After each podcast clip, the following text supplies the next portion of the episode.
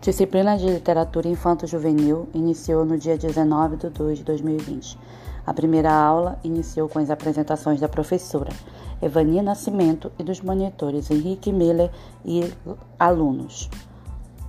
Logo após foi apresentado o plano de disciplina, através dos objetivos gerais, que falou sobre a importância da literatura infanto-juvenil no processo de formação do leitor bem como os específicos. Falou sobre experimentar as atividades, as práticas de mediação de leitura, teoria e o conhecimento de autores e obras da literatura nacional, de um modo geral, nacional e também da literatura regional. Em seguida, ela deu continuidade apresentando as unidades 1, 2 e 3.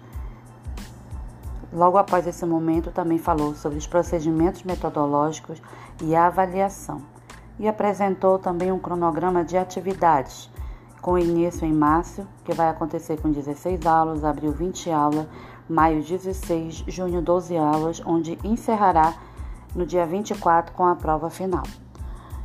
Terminado essa, essa, essa parte da apresentação do plano de disciplina, a professora nos perguntou como o professor pode levar a literatura infanto-juvenil para a sala de aula como uma forma de instigar os alunos, é, de instigar o professor a pensar de que forma ele pode levar a literatura infanto-juvenil para a sala de aula e como ele vai trabalhar isso. Também a professora é, falou sobre os diversos livros, me a mesa posta, o ambiente todo bem proposto para a disciplina.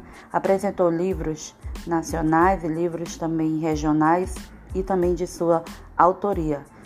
A sala apresentou memórias literárias, que são memórias de alunos de cursos anteriores que se tornaram coautor deste livro.